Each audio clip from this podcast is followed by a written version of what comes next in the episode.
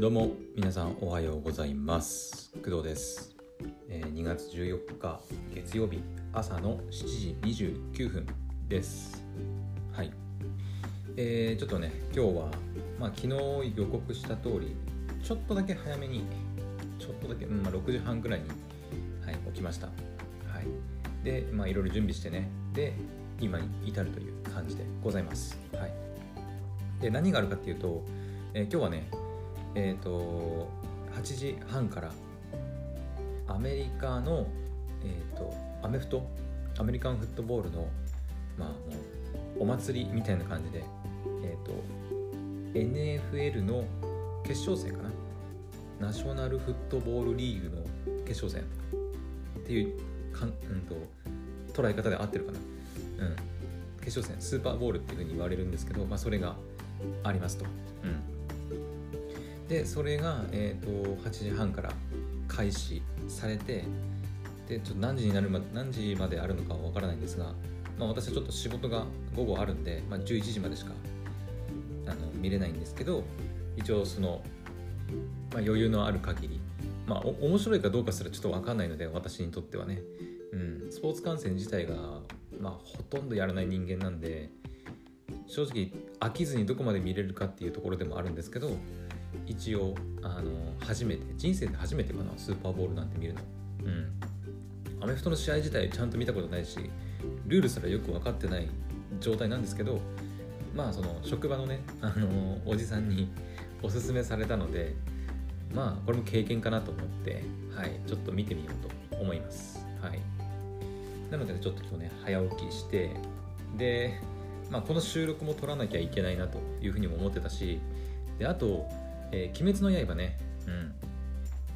まあ、鬼滅の刃も、あのー今日最終回が、えーっと、配信されているんですよ。えーっと、まあ、12時ぐらいかな。夜、夜中の12時とかに多分配信されてたと思うんですけど、はい。私も UNEXT でね、毎週見てるんですけど、えっと、で、それを見てからね、スーパーボール見ようっていうふうに思ってたんだけど、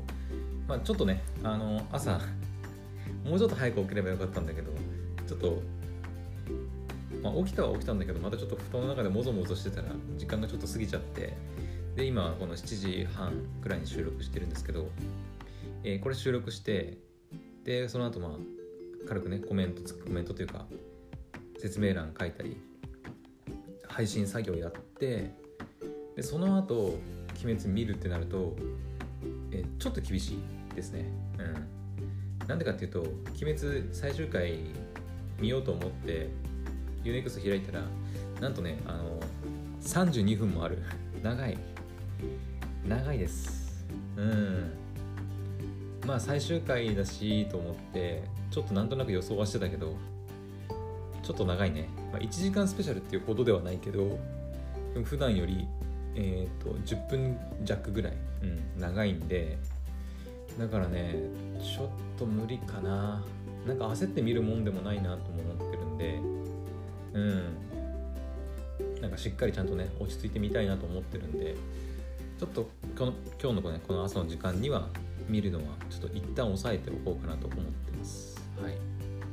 うん。まあ8時半なんで、まあ、最低でも8時半スタートだから最低でもね7時58分くらいにはまあ、見ないといけないしでまだ DAZN のねあ DAZN で見る見ようと思ってるんですけどそのスーパーボウルをね。うん。で私無料期間無料体験が一応できるのでまだ一度も利用したことないんですよ DAZN。うん。なので、まあ、その無料体験を使ってちょっと無料で視聴しようかなと思ってるんですけど。っていうかもしかしたらテレビで見れるのかな？なんだっけ、NHK なんか G, G とか G プラスとかなんだか。でも見れるとかどうとかって聞いてたなまあちょっとその辺のね検討も含めてどこで見るのかどうかっていうのもちょっとこの配信の後にねちょっといろいろやりたいのであのその「鬼滅の刃」をねそのゆっくり見てる時間がちょっと なくなってしまったんで、うん、ちょっと仕方なくっていう感じではあるんですけど、うん、ただそのまあ、一応見るつもりではいるんですけどスーパーボールね。見るつもりではいるんですけどえっ、とさっきも言ったように私スポーツ観戦自体が別にそんな好きではないのでずっとじっくり座って試合の様子を見てられるかどうかっていうところでもあるかな。個人的に気になるのはやっぱりそのなんだスタートしてから8時半からその配信が始まるんだと思うんだけどスタートしてからその選手が入場したりとかなんかよくわかんないけどオープニングセレモニー的なものがあるのかどうかはわかんないけどそういうのがあるんだったらそういうのもちょっと見てみたいしあとハーフタイム。ハーフタイムショーだったかな。前半と後半のその間にあるその休憩時間に行われるアーティストたちによるそのライブみたいなそういうのがちょっと気になるますね。はい。そのアメフトの試合自体は正直うーんって感じかな。うん、まあ、ルールも分かんないし選手も分かんないしチームも分かんないしうん。スポーツ観戦をじっくりゆっくり見てられる性格かなっていう感じでもあるんで、まあ、どちらかというとスポーツ自体というよりもそれ以外の部分がちょっと気になってます。はい。だから最後のねその試合終わりの後とかもちょっと見てみたいなとは思うんだけどまあちょっとさすがにねあの仕事があるので準備しないといけないんでねちょっと11時までっていう限定付きではあるんですけどはい。まあ、とりあえずオープニングのまあセレモニーあんのかな？とかハーフタイムまでいけるかなそもそも。3時間半。ちょっとわかんないけどね。まあ行けたらねハーフタイムショーも見たいし、まあもしかしたら YouTube とかでねまたあのアメリカのお祭り騒ぎなんではい、まあ、YouTube とかで探せば後でねいくらでも出てくると思うんで、後で見ること、まあ、できないことはないと思うんでね。まあそこまで焦ってなんか見なきゃ見なきゃっていう感じにならなくてもいいかなと思いますね。はい。まあそんな感じで今日はちょっと朝からちょっと 大大忙しってわけでもないけどね、うんまあ、鬼滅見なきゃいけないってなってちょっと大忙しかもしれないけど鬼滅は一旦ちょっと余裕のある時に、うん、まあ今日はどうかな。うん。その試合の様子始まって試合の様子見てあこれはこれはちょっと試合は別にいいかなってなったらあの鬼滅見ようかなと思ってます。はい。でチラチラってこう見ながらあもうハーフタイムショー始まってるじゃんみたいな感じでみんなったらハーフタイムショー見るみたいな、まあ、そんな感じでもいいかなと思ってますね。うん。なんかそのおすすめされたから見るっていうのもまあ当然あるんだけどうんとなんだろう。いくらおすすめされたからといって実際に見て全然面白くねえなって感じたものをなんかいやいや時間を消費しながら見るものでもないと思うので、うん。まあ、最初パッて見てあこれ面白いなと思っていやずっと見てられるわと思うんだったら、まあ、見ていこうかなと思ってますけど、うん。まあ、そんな感じでいろいろ臨機応変にね対応しながらちょっと見ていこうかなと思います。はい。あ。とはそうだね。あのまあ、今日は一応2月14日っていうことなんで、まあ、スーパーボールがたまたまね今日行われる日というわけではわけであったわけですけど、まあ、一応バレンタインというね日でも、まあ、ありますよね、うん。うん。まあ、今日はちょっと朝立つみたいな感じかな若干、うん、バレンタインの話したり鬼滅の話したりスーパーボールの話したりあそうだあの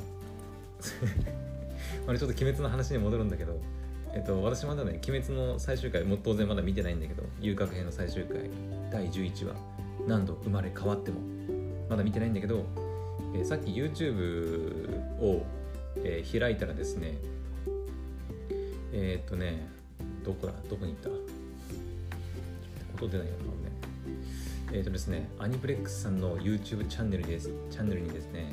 えー、鬼滅の刃、刀鍛冶の里編テレビアニメ化決定 PV というのがね、えー、公開されています。はい。来たね。うん。まあ来るかなとは思ってたけど。うん。来たね。これはね多分ねもう全部アニメ化する勢いだね。完全に。さすがにここまで来たら。刀鍛冶の里編までもアニメ化するってなっていくんであればもう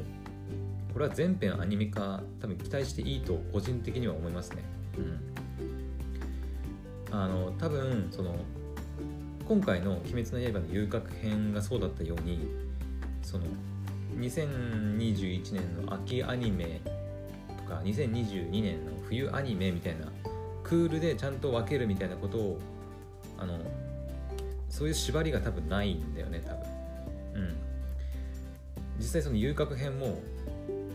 えっ、ー、と2021年秋アニメの途中からスタートして途中からっていうのはその2021年の秋のスタートかスタートは、えーと、無限列車のアニメが始まってで無限列車のアニメが7話だったかなくらいで終わったんですよ、うん、でその次の週からもうすぐに遊郭編が始まったっていう経緯があってで今回そのまだね2月14日からねあの2022年の冬アニメのまだ、まあ、半分も超えてない段階で遊郭編がまあ終わったっていうことなんでうん。まあそのスタート自体はどこまでどこまでどこから始まるかはうん。おそらくその例えば2022年の秋アニメとしてスタートするとかっていう感じでスタートは同じかもしれないけど終わりはうんなんか結構なんだろうね。その13話とかにこだわらないないで、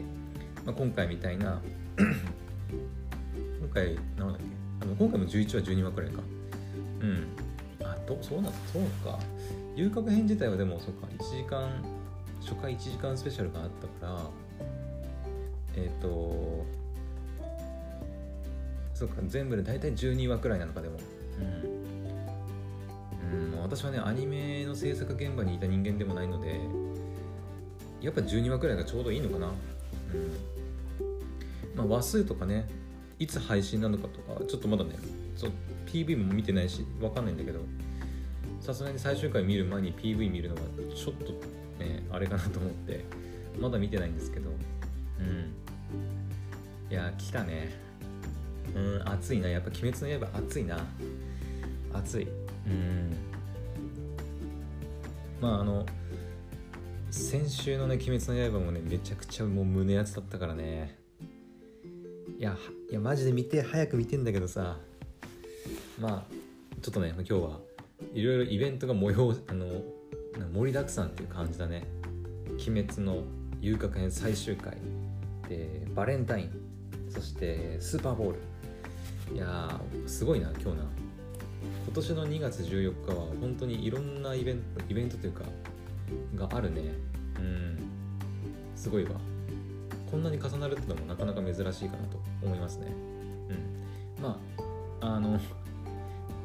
まあ、私からするとバレンタインはうーんま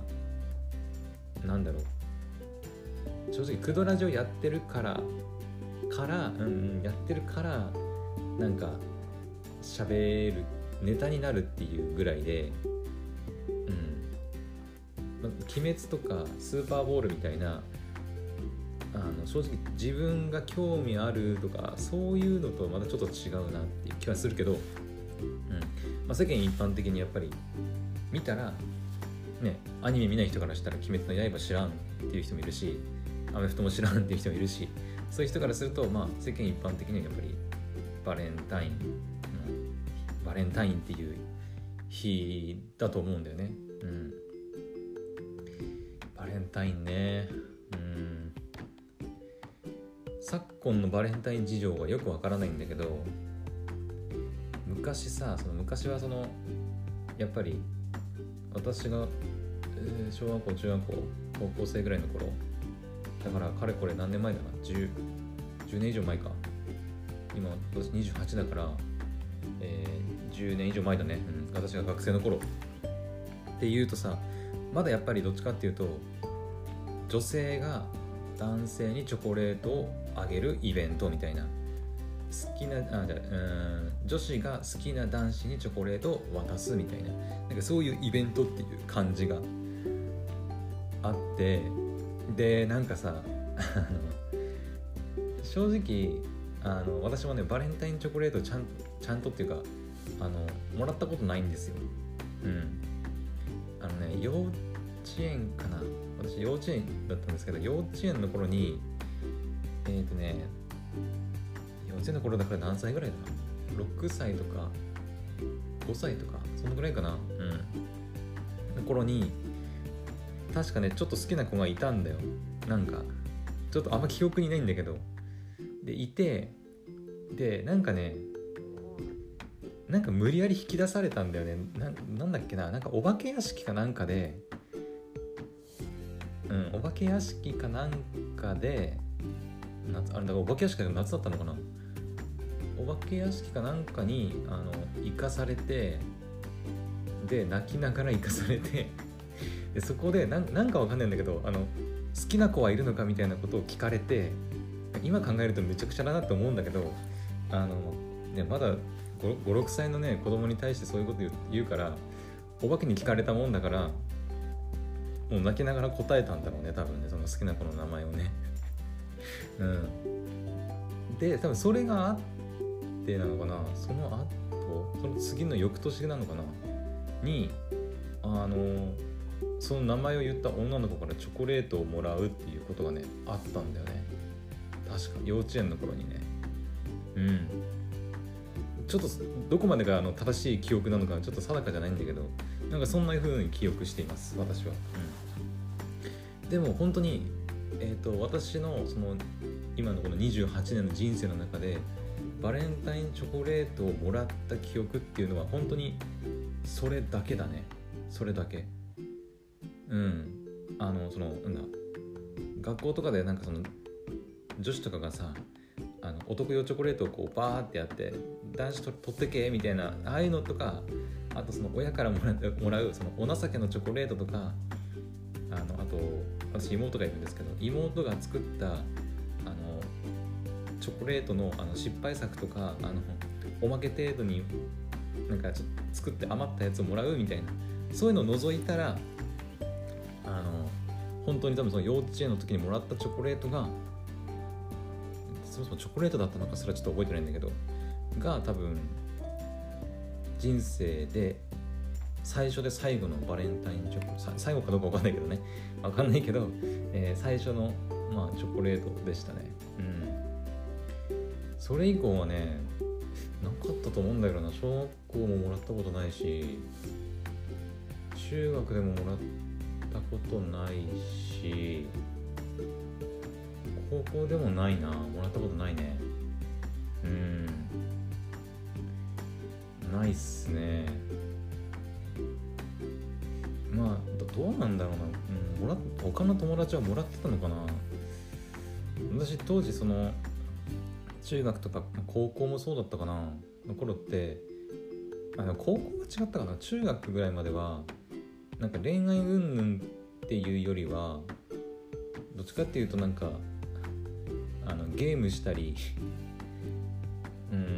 うんアニメはまだそこまでハマってなかったかな。うん。アニメハマったのは中学後半ぐらいなんでですけどだからゲームしたりする方がまあ好きだったんでなんか女子となんか遊ぶとか女子と恋愛するみたいなのが結構芽生え芽生えるっていうかなんかうん。その幼稚園の頃はまた別かもしれないんだけどね。ちょっとわかんないんだけど、うん、なんかあんまりそういう気持ちがなんかなかったっていうのもあるかな。まあ単純にモテなかったっていうのもあると思うけどうん。もしかしたらもっとね別の男子たちはねなんかもっともらってたのかもしれないけど私は全然もらえませんでしたね。はい。うん。一応ね、まあ、自分で言うのもなんだけど中学の頃とかもね、まあ、運動もできたし勉強もある程度できたんだけどねうんモテませんでしたね、うん、顔がいかんのかな顔が。性格？わかんないけどね。うん。まあ本当にそんな感じだかなうん。バレンタインって。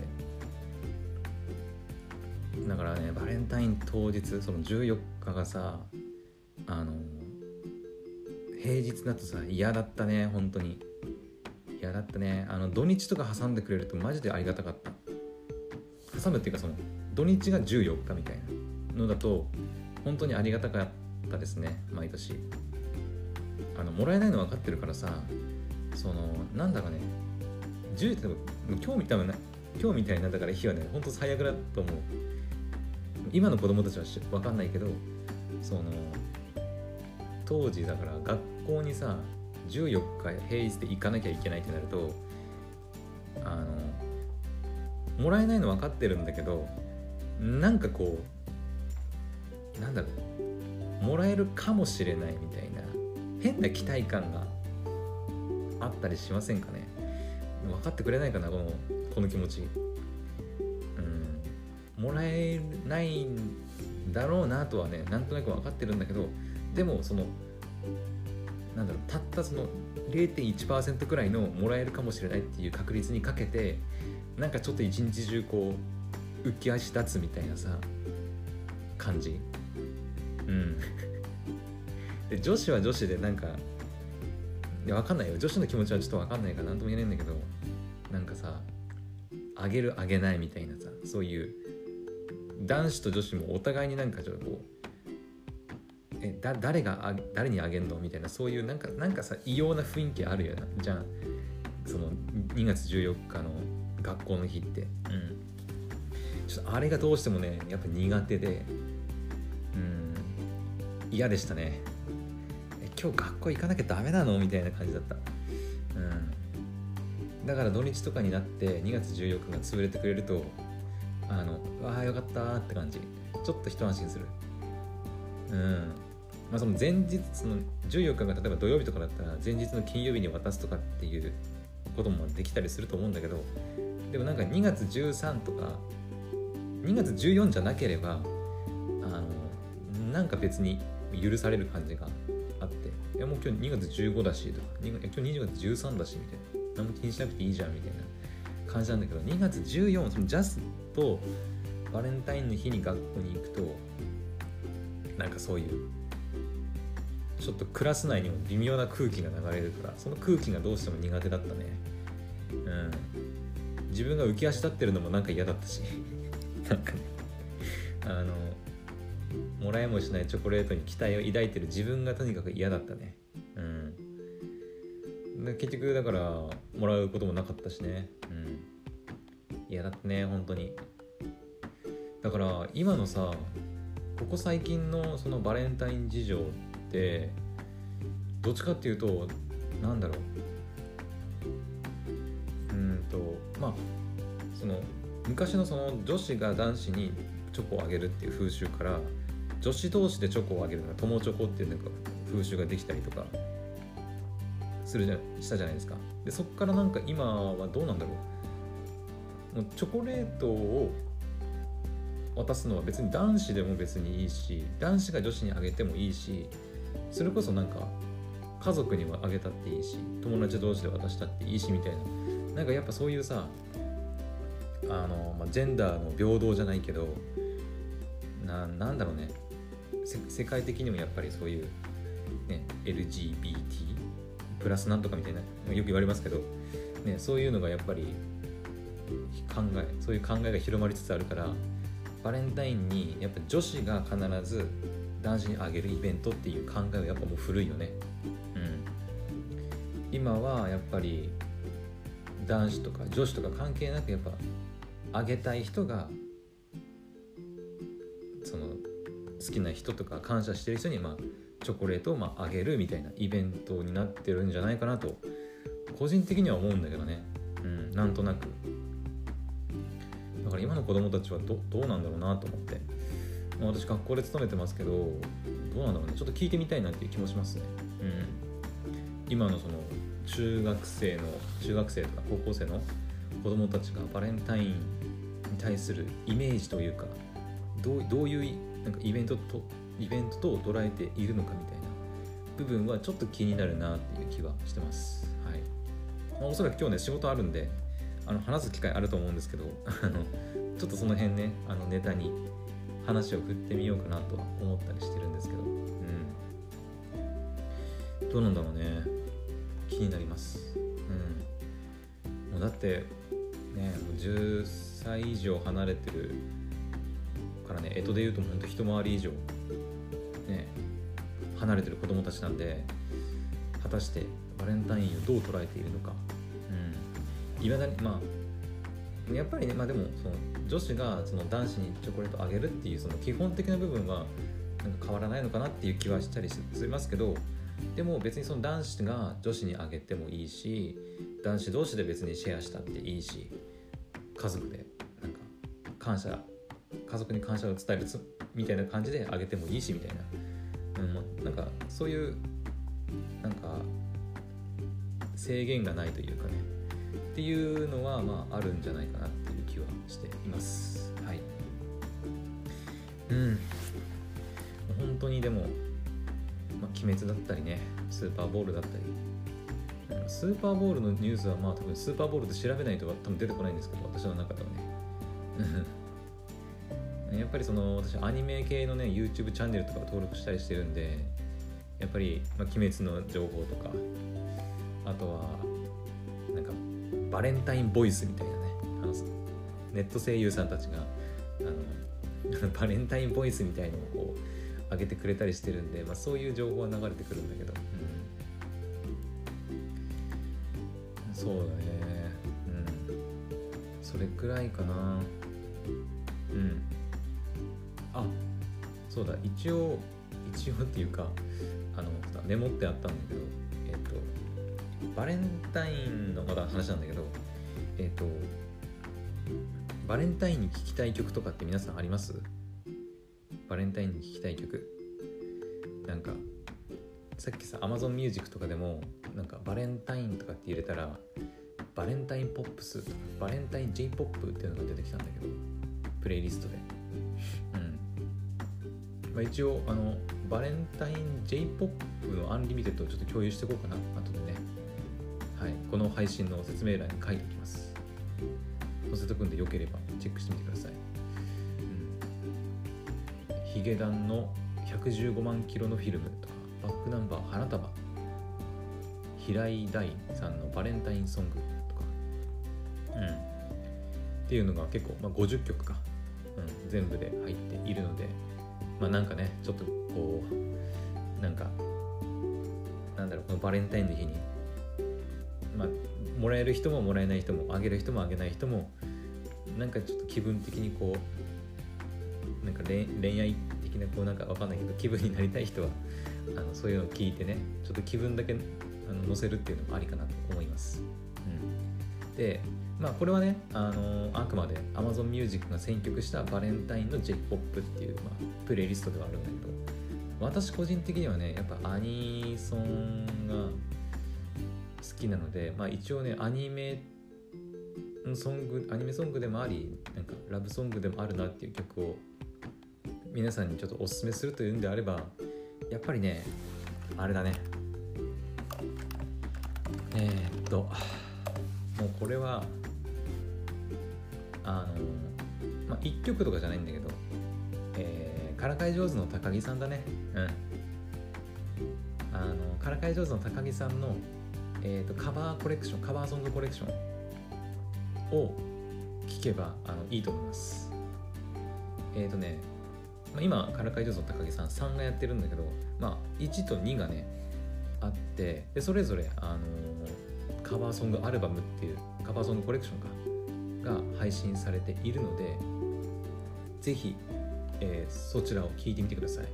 もう完全にラブソングなんでほぼ。ほぼね。うん。まあからかい上手の高木さん自体がねまああのラブコメディみたいな感じなんで、うん、まあ非常にねいい曲ばっかりですよ、うん、どっちが1期だったかな。こっちが多分1かな、うん、で気まぐれロマンティック。AM11 時自転車風吹けば恋小さな恋の歌愛歌出会った頃のようにとかね、うん、もう完全にラブソングだね。うん。あとは奏で粉雪奇跡ありがとうスターズあなたに言わないけどね優しい気持ちとかね。うん。いいですね。まあその私がおすすめするのは高木さんが歌っているその歌ですけど、まあ、それぞれあのなんていうのカバー元というかあのほんなんていうのオリジナルのアーティストの曲を聴いてみるっていうのもありかなと思いますね。うん。いやーほんといい歌ばっかだよね。うん。好き。好きですね。なので私としてはあのカラカイ上手の高木さんカバーソングコレクションをおすすめしますので、はい、こちらもちょっとシェアしておこうかな、説明欄に貼っておくんでよければあの、まあ、少しでもねバレンタイン気分を味わってください。はい。うんまあそのぐらいかな、まあ、ちょっとねもう8時になるんであと30分くらいでちょっとねスーパーボールのまあ